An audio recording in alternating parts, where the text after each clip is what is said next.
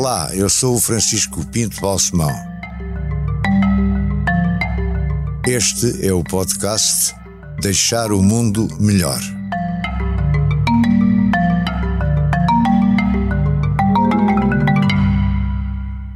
Patrícia Mebengano Bravo Mamona. É, interessante este, o seu nome. Sim. Tem um lado africano, tem um lado português e tem um lado. É assim, meus pais. Se percebe? Pode, pode explicar. Posso explicar, este- posso, porque uh, A Angola. Patrícia percebe-se, mas o Sim, resto. obviamente. E Patrícia vem do meu pai, porque o meu pai Sim, é Patrícia. sim. E, e meus pais são de origem angolana, que foi uma colónia portuguesa, por isso português. um, Em que parte de Angola?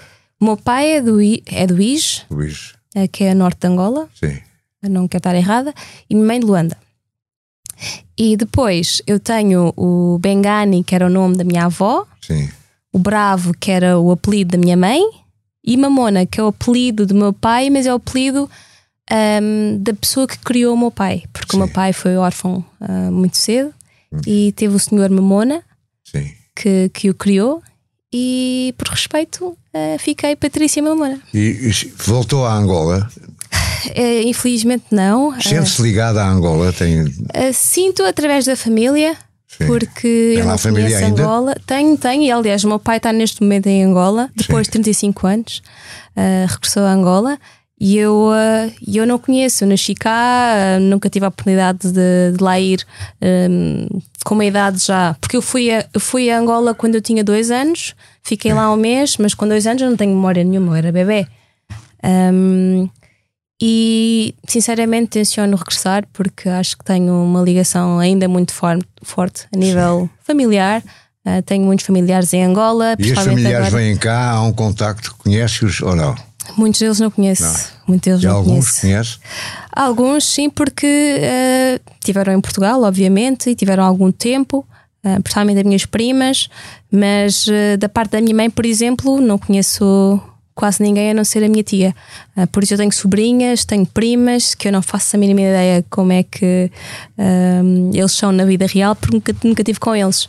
Mas eh, agora, depois do meu pai a regressar a Angola, depois de 35 anos, eh, tenho o bichinho que eu também devia, devia conhecer as minhas raízes. E então, temos de organizar isso. Temos, eu- infelizmente, eu sou uma pessoa muito ocupada. As épocas esportivas ah, demoram ah, muito tempo. Normalmente tenho apenas uma ou duas semanas de férias e nessas alturas ah, tento descansar o máximo possível. Tento ir à Inglaterra, porque os meus pais vivem em Inglaterra. Ah, tento ir visitar a minha família, as minhas irmãs e fica pouco tempo para conseguir. Os seus pais continuam a viver em Inglaterra. Sim. Aonde em Inglaterra? Uh, a minha mãe e o meu pai vivem em, em Telford, que é a meia hora de Birmingham, e as minhas irmãs, uh, uma que está a estudar uh, em Dur- Durham, acho que é Manchester, Sim. e a outra tá- está a trabalhar em, um, em Londres. Então estão radicados lá. Sim, sim, minhas irmãs mais novas, minha irmã mais nova principalmente, já não, Já não vêm para cá? já não fala português. Ela entende, mas Já não elas fala. foram, não, porque elas foram muito novas. Aliás, e eu os fui a única pais pessoa que pensam ficou voltar cá. para cá ou estão também radicados em Inglaterra? A minha mãe, sinceramente, não pensa em voltar a não ser para apanhar um pouco de sol, porque ela tem saudades aqui do. Mas vêm cá regularmente? O meu pai, sim, e minhas irmãs, muito, Sim. porque elas eh, podem e têm a possibilidade de passar as férias cá em Portugal e estar um pouco comigo, mas, eh, mas a minha mãe, ela já está muito então, dentro apegada da sua família mais íntima, é a única que vive em Portugal. em Portugal. Vivi, cresci, só estive fora 5 anos, foi quando fui para os Estados Unidos estudar. Sim. Mas regressei porque Portugal, para mim, é o melhor sítio do mundo. Mas nasceu em Arroios, se eu bem São Jorge de Arroios, a sua biografia. correto. Embora Alfacinha. depois tenha vivido sempre em Agualva, não é? Que é Conselho de Sintra. Sim, eh, eu quando fui por volta dos 4 ou 5 anos, eh, fui viver para o Cacém, que na altura era a Gualva Cacém e agora está separado. Eh, vivi lá a minha metade da minha infância e da minha adolescência e depois quando ganhei idade para viajar sozinha fui para os Estados Unidos estudar. Mas foi bom esse período de, de viver em Agualva e de, Foi, sem a dúvida. escola foi lá. Sim, aliás, eh, tudo o que aconteceu na minha vida depois, e principalmente aquilo que, que, eu, que eu dou muito valor, foi estar em Agualva com as pessoas certas, no sítio certo, que abriram os olhos para o atletismo. E o que é eh, o Juventude Operária de Monte Abraão. Que papel é que teve na sua vida? É Deve ter tido. É um clube, é um clube. Uh, uh, em Monte não foi Abraão. a sua escola, a sua escola. Não, não, não. A minha escola era. Bem, a minha primária foi a escola número 4 ou número 1 básica Sim. da Gualva. Depois fui para a escola básica, que foi a escola António Sérgio, que foi nessa altura que eu, uh, depois de ter feito um corta-mato, recebi um convite para fazer parte então do clube Juventude Operária Monte de Abrão. Fez um corta-mato porque, pronto, apeteceu-lhe, não? Não, não, não, porque acho que era obrigatório. Ah, era? Uh, nós tínhamos. E por acaso ganhei, isso, isso é que foi que Primeira aconteceu. Primeira vitória foi esse corta-mato. Foi exatamente esse corta-mato. E, e, e, por curiosidade, estava um treinador que fazia parte da formação do clube da Que é a Juventude Operária Monte Abrão, que estava à procura de jovens talentos e assim que eu terminei, acabei, passei a meta, uh, ele percebeu esta rapariga tem algum talento, porque nessa altura as provas eram feitas raparigas com rapazes. E eu tinha ganho os rapazes. E ganhou os rapazes? Ganhei os rapazes. Então ele percebeu logo que eu tinha algum talento para, para o atletismo e deu-me convite. Eu aceitei o convite e comecei a treinar em Montabrão, na Joma. E esse Joma é, um, é especializado em atletismo ou tem todas as modalidades? Não, tem, não, não, tem várias modalidades: futsal, tem natação, uh, karaté, atletismo, mas no, na parte do atletismo é mais focado na formação, ou seja, para os mais novos. Sim. Depois os clubes maiores é que têm os atletas profissionais. E a sua escolha foi o atletismo espontaneamente? Foi porque já desde muito nova, eh, já antes mesmo de fazer corta-matos da escola, e corria mais nas férias, mais depressa. Eu era daquelas daquelas crianças que não conseguia ficar quieta. Sim. E então sempre que eu tinha a oportunidade nas férias ficava horas e horas a brincar às corridas, às E hoje em dia consegue ficar mais quieta? Hoje em dia preciso ficar mais quieta porque o treino é muito mais intenso, fico cansada frequentemente. Um, não queria dizer isto, mas a velhice também pesa, um bocadinho. Ah, você tem, pode-se dizer a sua idade, que és novíssima, tem 33 anos. Sim, mas quando está fazes. No no esplendor da sua beleza e da sua capacidade. Mas quando fazes uh, uh, atletismo profissionalmente é muito intenso e deixa muitas mazelas e é importante descansar. E quando é que envereda para o atletismo à séria? Com que idade? Eu sempre levei o atletismo uh, como um hobby, mas houve uma altura, foi nomeadamente quando eu me qualifiquei para os Jogos Olímpicos de 2012, quando, que isto nesta quando... altura estava a estudar nos Estados Unidos. Sim. Um, que decidi que queria ser profissional de atletismo. Mas sempre mais tarde. Sim, é muito mais mas, tarde. Portanto... Aliás, na altura nem fazia triplo salto a sério. Não? Não, e foi nessa altura, eh, depois de ter qualificado, por acaso, um, para, os Jogos, para os Jogos Olímpicos de 2012 de Londres, que um, fiquei, infelizmente, fui a primeira atleta a não passar à final Sim. e fiquei com um sabor agridoce e prometi para mim mesma que não. Se marcou. Marcou muito e disse Chorou. que. Uh, em casa, em casa sempre. E, e à frente dos meus pais também um bocadinho, porque eles. Que idade é que tinha, lembra-se? 22. Sim. 22, sim. Hum. Uh, ainda por cima foi em Londres, meus pais estavam lá. Foi de certa forma uma desilusão, embora eles sabiam que, que não tinha grandes aspirações para uma final. Sim. Mas quando tu estás nos Jogos Olímpicos, tu só pensas claro. em passar, em, claro. em, dar o teu melhor e, e, e, se tudo correr bem, ter um bom resultado. E foi nessa altura que eu disse: não, eu, eu para estar, para ser das melhores atletas do mundo, tenho que mudar a minha vida e tenho que treinar como elas, tenho que mudar a minha vida para, para conquistar o meu sonho. Porque Mas antes não... disso, qual foi o seu percurso dentro do atletismo? Foi já no Sporting? Não. Uh, eu comecei então na Joma. Sim. Fiz a minha formação quase toda na Joma. Aos 17 anos recebi então um convite para ir para os Estados Unidos, em que eles têm um programa uh, próprio para formar atletas e ao mesmo tempo ter um curso superior. Universidade de Clemson, Clemson. que é na Carolina do Norte. Do Sul. Do Sul. E, e aí é que envereda mais à série é nos Estados Unidos eu ou já é que não foi que não foi eu sinto que aquilo foi um, muito importante para perceber realmente aquilo que eu queria fazer porque na altura estava a estudar estava a estudar Primed a Primed é uma parte do curso de medicina, medicina que é que nos Estados Unidos é diferente tens 4 anos de Primed e depois tens 4 anos de, de, de medicina uh, e na altura estava ainda um pouco perdida uh, não fazia triplo salto fazia só de vez em quando, quando, quando o meu treinador deixava fazer, porque ele não era especialista em triplo salto. Então o que é que fazia? Fazia parte. tudo, exceto triplo salto. Que é corridas? Fazia corridas, fazia. Corridas de meio eh, fundo, de corridas de velocidade? Meio fundo, não. O máximo que eu corria era 800 metros porque eu fazia as provas combinadas. Sim. Então fazia 100 metros barreiras, fazia comprimento, fazia uh, lançamentos, dardo, e, peso. E, era, e, ganhava e era boa? E era... era boa porque. Aquele um, nível, claro. Aquele nível, sim, sim, sim. Um, mas o triplo salto era aquilo que eu realmente queria fazer. E eu, por acaso, e assim. Porquê, como é que descobriu a vocação para o triplo salto? Como é que eu descobri? Eu acho que foi logo muito cedo. Não sabia que era boa para o triplo salto, mas já fazia.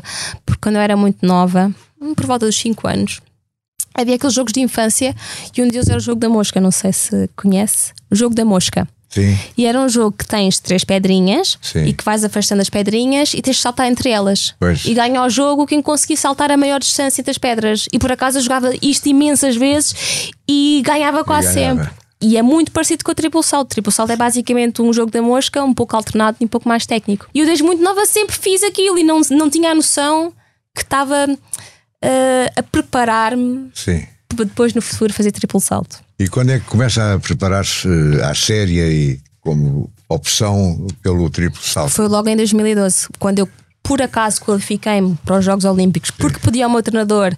Mas qualificou-se eh, através de provas cá em Portugal? Não, não, não, tu estava nos Estados Unidos. Ah, nos Estados Unidos. Há, há por distâncias eh, medidas nos Estados Unidos? Sim, sim, sim. Eu, eu... Resultados medidos. Exatamente. Duas semanas antes de, de, um campeonato importante, que era os regionais, eu podia ao meu treinador americano: sim. Por favor, deixe-me fazer triplo salto. Uh, ele está bem, está bem, está bem, vá, faz lá triplo salto. Eu fiz. Duas semanas depois competi nos regionais americanos, ganhei esses regionais Duas semanas depois fui aos Nacionais e ganhei esses mesmos Nacionais. Caramba, e, nessa, e nesses mesmos Nacionais. então, um, Subiu-lhe à cabeça naquela altura. e qualifiquei-me para os Jogos Olímpicos. Isto foi tudo assim muito. Sim. Foi muito rápido, foi muito repentino. E de repente estou qualificada para os Jogos Olímpicos. Obviamente que eu queria os Jogos Olímpicos. Acabei por ir, mas percebi que, que o nível que as outras atletas tinham era Sim. muito superior Foram ao meu. os Jogos Olímpicos de Londres. De Londres. E e aí mudei a minha vida. Disse, e o salto em comprimento? Há, há, um, há, um, há, uma medalha sua em salto em comprimento. É capaz. Eu, quando era muito nova, batia quase os recordes Sim. todos: salto em comprimento, barreiras, provas combinadas. Ou seja, desde muito cedo tinha muita destreza física. E o heptátulo? O heptátulo, infelizmente, não gostava muito por causa dos 800. Sou daqui... os 800 metros. Os 800, para muitos atletas, é, é a prova da morte. Sim. Um, depois de teres feito já seis provas, Sim. aquela prova de resistência um, é uma prova difícil e sinceramente treinar para, o heptátulo tinha que fazer muitas coisas que eu não gostava. Mas desistiu completamente dessa ideia? Desisti a sua porque... carreira é triplo salto e acabou-se? Era, era isto que eu queria fazer, tinha, tinha a Neste noção. Momento é essa a sua decisão. Sim, sim, e agora também já está um pouco tarde para mudar. Quer dizer, não está tarde, posso experimentar outras coisas. Sim. Mas neste momento a responsabilidade no triplo salto é bem grande. E a sua experiência de vida nos Estados Unidos, como é que correu?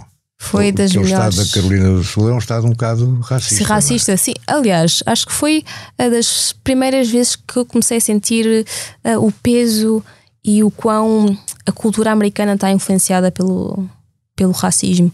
Uh, eu, por exemplo, gostei muito da minha experiência, mas uh, havia situações que eu sentia uh, um pouco perdida. Um, vou dar um exemplo. Eu estava num, numa equipa um, de atletismo Sim. em que maioritariamente as pessoas, os atletas que estavam lá, eram de raça negra. E na parte escolar, na parte académica, a maioria dos meus amigos era de raça branca. E eu ouvia constantemente: porquê é que andas com estes? Porquê é que andas com aquele? Tu não és bem assim, tu és metade, tu és assim e assim. E eu não percebia porque é que tudo tem que ser resumido à cor da pele. Com e eu percebi que é uma coisa que já está muito entranhada na cultura. Isso até aí cá em Portugal, ou mesmo em Inglaterra, não, em Portugal, não, nunca não, tinha sentido não, nada. Não, não, não. Tenho, tenho os episódios, uh, mas uh, são coisas que eu já estava habituada e que meus pais já me tinham alertado que podia acontecer. Uh, e acontece em todo lado, sinceramente, não, não, não posso dizer que é um povo que é assim ou que os portugueses são assim, porque não. Um, mas nos Estados Unidos está é Sim. muito forte, é muito forte. E depois é tudo, tudo, tudo é resumido um, ao passado, à escravatura. E havia momentos que eu às vezes tinha que me afastar mesmo de, de ambas as partes para raciocinar e Então pensar. foi uma experiência desagradável até certo ponto, mas valeu a pena? Ah, sim, sim, eu cresci muito. Porque eu fui para lá, tinha 18 anos, fui sozinha. Sim. Tive de repente desenrascar-me literalmente E com tudo que quanto tempo é acontecia. que lá esteve? Tive 5 anos. Cinco anos. 5 anos. Então voltou com 23. Sim. Aliás, eu, eu em 2012 estava a treinar lá, Sim. eh, decidi regressar a Portugal, mas eh, na altura estava a namorar e então voltava sempre para os Estados Unidos. Tinha um namorado lá. Tinha, tinha um namorado. Na Uma grande tinha- paixão? Foi uma grande paixão, mas a minha paixão maior, Diga. que era o atletismo, chamou um pouco eu mais que é- alto. eu sei que ia dizer uma coisa mais, mais interessante, não, mais não, não. personalizada. Não, porque eu queria mesmo fazer atletismo e, e decidi que, que tinha que regressar a Portugal. Eu queria ser profissional de, de triplo salto. Ah, na altura, o meu treinador estava disponível para hum, dar treinos 24 horas. Depois tinha o Sporting, tinha acabado de assinar pelo Sporting, que é um clube que tem excelentes condições. A Federação e o CAR tinham sido renovados. Ou seja, eu em Portugal ia conseguir então ser uma atleta profissional. E foi E o seu treinador, José Uva, quando é que aparece? o meu treinador, apareceu desde o meu início. Do Sporting? Não, na Joma. Ainda? Foi esse treinador que, depois de ter acabado o corta-mato Ah, foi esse, escolar, é o mesmo? sim, é o E mesmo. é o atual. E é o atual. E- Eu, entretanto, tive sem ele durante aqueles 5 anos que Sim. estava no- nos Estados Unidos, mas nas férias regressava sempre a Portugal e aproveitava aquele mês para treinar um bocadinho e fazer algumas provas cá em Portugal. E era sempre o professor José Uva ah, a treinar. E depois decidi que era ele que eu queria que fosse o meu E treinador. isso continua hoje em dia. E hoje continua, é quase como um pai. Ah, ah. E viaja consigo ele. Sim, para todo lado. Aliás, eh, até às vezes faz-me confusão hum, eh, as pessoas darem-me os parabéns quando eu acredito que a maior parte ou muito do trabalho é do professor. Está a ver? Generosa. Mas é verdade. É eu verdade. acredito no que está a dizer. Se calhar sem, este treinador, sem o treinador José Uva, não, Não. seria o que é. E depois ele conhece-me, conhece desde mais nova, desde pequena, sabe a minha personalidade, damos super bem, conhece a minha família, eu conheço a família dele. Ahm, é uma pessoa que também, que é também muito generosa, que sabe conciliar a parte profissional, da parte familiar, da parte emocional. E há um lado do psicólogo, não é? Que ele tem de ter também, não é? Sim, embora tenha um psicólogo também à parte. Tem um psicólogo privativo. Tenho, tenho, porque e preciso, principalmente agora, eh, conseguir gerir expectativas eh, sozinha, acho que não, não ia conseguir. E porquê dizer, Não tem nada contra os psicólogos, mas no seu caso concreto, se não é a inscrição, qual é a necessidade que tem no psicólogo? É, é criar-lhes vontade de. de- de- que- psicólogo para que é que não- serve o psicólogo? Psicó- o psicólogo, principalmente o psicólogo desportivo, não tem nada a ver com aqueles tábuas que nós temos de psicólogo, que é para chegarmos lá e confessar as nossas. não é nossos isso. problemas. Não, eh, É o isso- então? é muito, é muito trabalho mental, porque muito do, do nosso trabalho, ah, muito de estar a competir em alta competição, é mental. Imagina, ah, ou imagino que há muitos atletas que possam treinar ah, durante 4 anos Sim. para os Jogos Olímpicos e depois, quando chegam naquele momento decisivo para mostrar o que se treinaram, não conseguem porque estão nervosos, não conseguem gerir o público um estádio cheio. E isto tudo é trabalho de psicólogo ah, desportivo. Ele prepara-te para tu estares nas tuas melhores condições mentais nessas grandes ocasiões. O E- professor faz a parte física e o psicólogo faz a parte mental. E quando está eh, a saltar, quando está no terreno, digamos, está-se bem com as colegas, é influenciável por piadas a alguém que tente pegar rasteiras Hum. psicológicas, digamos assim, mentais, há de tudo. Há de tudo, ah, já, já me Conta aconteceu. uma história ou duas, não, sem, sem nomes, se não quiser pôr os nomes. Sim, acho que não quero dizer nomes, mas já me aconteceu. Por exemplo? ah, num europeu, ah, eu estava eu estava a saltar muito bem, mas estava a fazer muitos nulos. E, e uma das atletas chegou-se ao pé de mim e perguntou porque é que eu estava com aquela cara.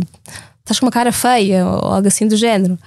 E eu, tipo, não tive, não tive resposta, mas aquilo por dentro deixou-me com uma raiva. Então foi contraproducente para ela. Por acaso não, porque eu, eu deixei de focar naquilo que eu precisava de E começou a focar pensar nisso. e comecei a pensar naquilo. E, às vezes as mulheres são, são, são mazinhas. Ah, às vezes na brincadeira, nós, ah, ou no aquecimento, ah, estás mais gorda, estás mais assim, que às vezes há umas que. As atletas russas fazem falta. Sinceramente, acho que não. e, e isto porque enquanto o sistema não estiver completamente limpo, porque eu, eu, tenho, eu, tinha uma atleta que eu admirava muito, voltando um pouco atrás, que era a Tatiana Lebedeva, Sim. que foi uma das melhores atletas, até recordista de pista coberta de triplo salto, russa. Com quanto? Não se lembra? Uh, 15, 30. Quanto? 15, 30. E, e, para mim, durante muitos anos, foi, foi um ídolo. Uh, nos Jogos Olímpicos de 2012 foi a última competição dela. Ela competiu comigo, obviamente que, que, que ganhou. No fim da prova, eu pedi para tirar uma fotografia, ela aceitou. Foi dos momentos para mim eh, espetaculares. E anos depois descobri, descobrimos que, que ela estava dopada, retiraram-lhe o lugar na final olímpica. E isto para mim custou muito, porque eu fui a primeira atleta a não ir a uma final olímpica por causa dela. A ver. Porque ela estava dopada. E de repente foi do um ídolo alguém que eu, que eu, que eu não tenho, que, pelo menos a nível atlético, não tenho muito respeito.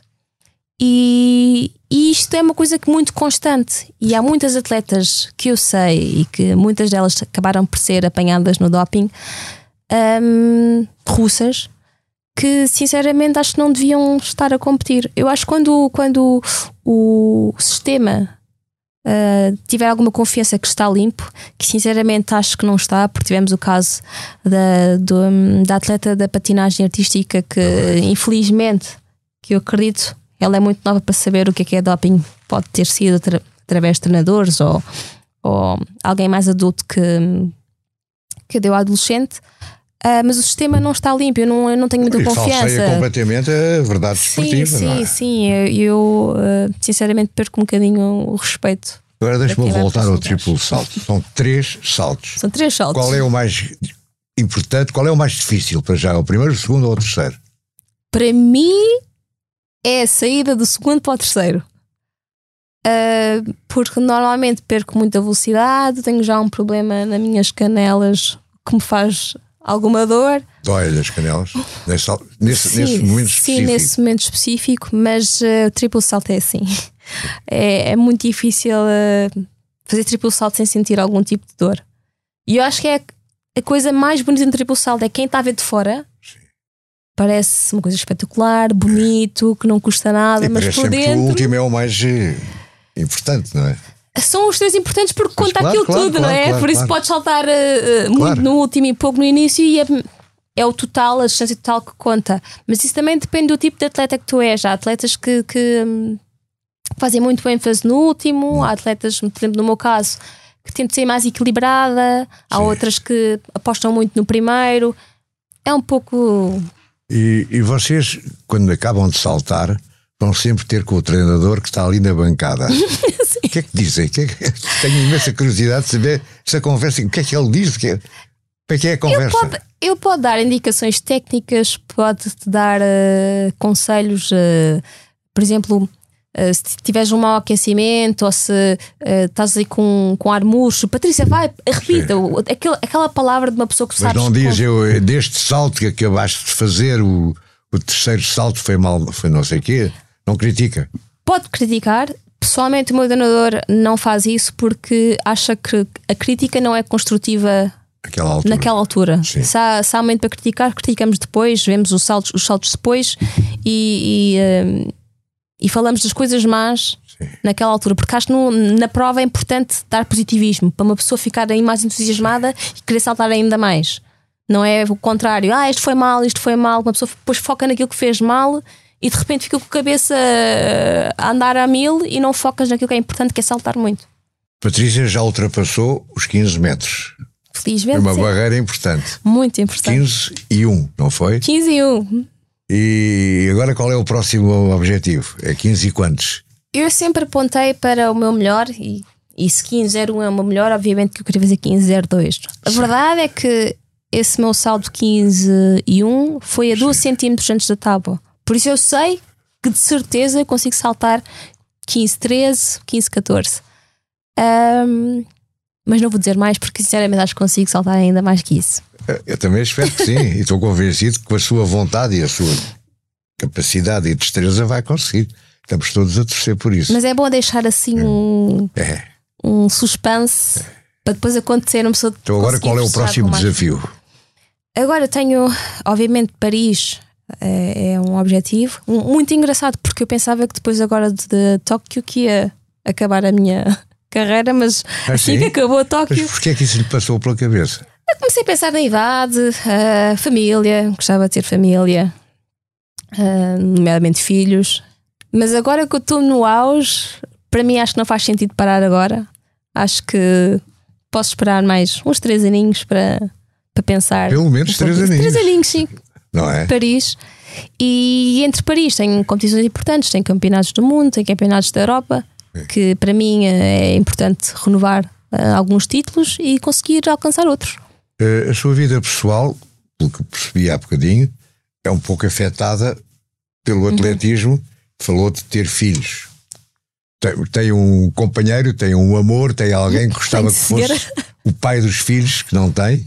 Sim, ah, espero que ele esteja a ouvir, porque ah, acho que é a pessoa certa ah, para conseguir ter uma família e o estilo de vida que eu quero, porque acima de tudo, não é só uma pessoa que eu gosto, é uma pessoa que está dentro do, do ramo. É atleta também, ah, percebe as dificuldades.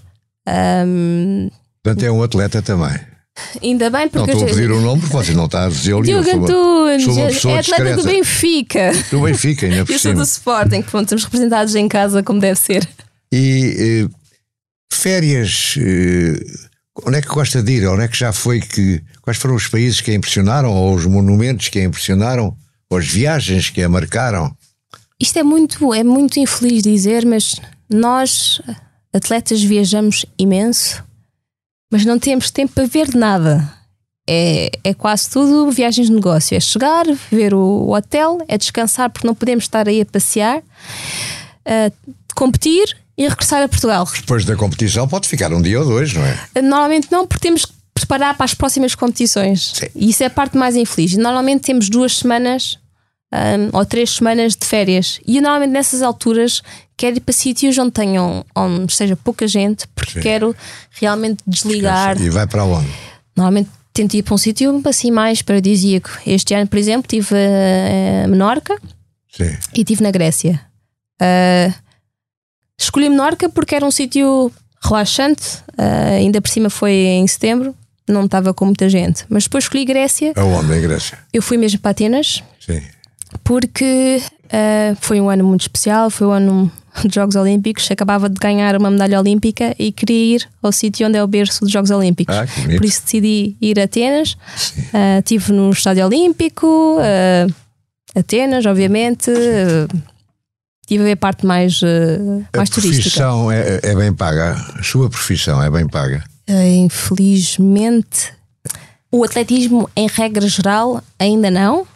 Ah, eu posso dizer com alguma certeza que provavelmente sou das atletas que, estou mais, que está mais confortável, ah, porque também não tenho só a parte desportiva, mas também tenho patrocínios fora disso e isso ajuda muito.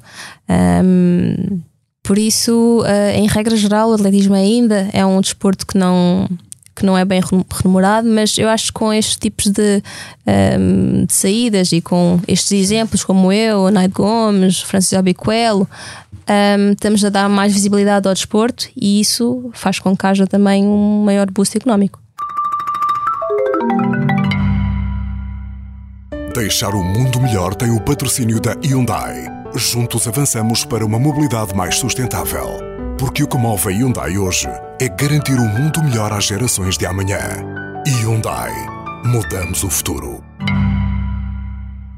Este podcast cha- chama-se Deixar o Mundo Melhor. É o título geral. Ok. Eh, o que é que acha que já fez para deixar o mundo melhor e o que, o que é que gostaria de fazer para deixar o mundo melhor? Ui, esta pergunta é difícil. Ahm, eu só posso falar naquilo que eu estou neste momento a fazer, que é ah, representar ah, o meu país da melhor forma ah, em grandes competições, porque isso dá muita visibilidade ao país, ah, fala muito, diz muito sobre a cultura do país, sobre o investimento do país, ahm, sobre a importância que o desporto tem para aquele país. E eu, como sou desportista, obviamente sou muito apologista da atividade física, um, que sem dúvida acho que é algo que tem que fazer parte uh, da vida das pessoas, porque nós não somos só. Uh, parte psicológica, nós somos humanos, temos um corpo, temos motricidade e temos que saber uh, cuidar dela. E o desporto também, obviamente, que um, quem faz adequadamente promove saúde, promove qualidade de vida, quantidade de vida, e eu acho que este tipo de exemplos, uh, estou a falar São por exemplo bons de mim, caminhos para contribuir para deixar o mundo melhor. eu penso que sim. E eu estou-lhe muito grato por esta entrevista, acho que foi muito interessante. Acho Muito obrigada. que já sou seu admirador há muito tempo e ainda fiquei mais admirador. Obrigada. Muito obrigado. eu também sou uma grande admiradora sua. Obrigado. Deixar o Mundo Melhor é um podcast de Francisco Pinto Balsemão com música original de Luís Tinoco. A sonoplastia de Joana Beleza e João Luís Amorim. O vídeo e a edição de José Seduvim Pinto, Carlos Paes e Ruben Tiago Pereira. Transcrição de Joana Henriques e apoio à edição de Manuela Goxa Soares. Imagem gráfica de Marco Grieco. Produção de Margarida Gil.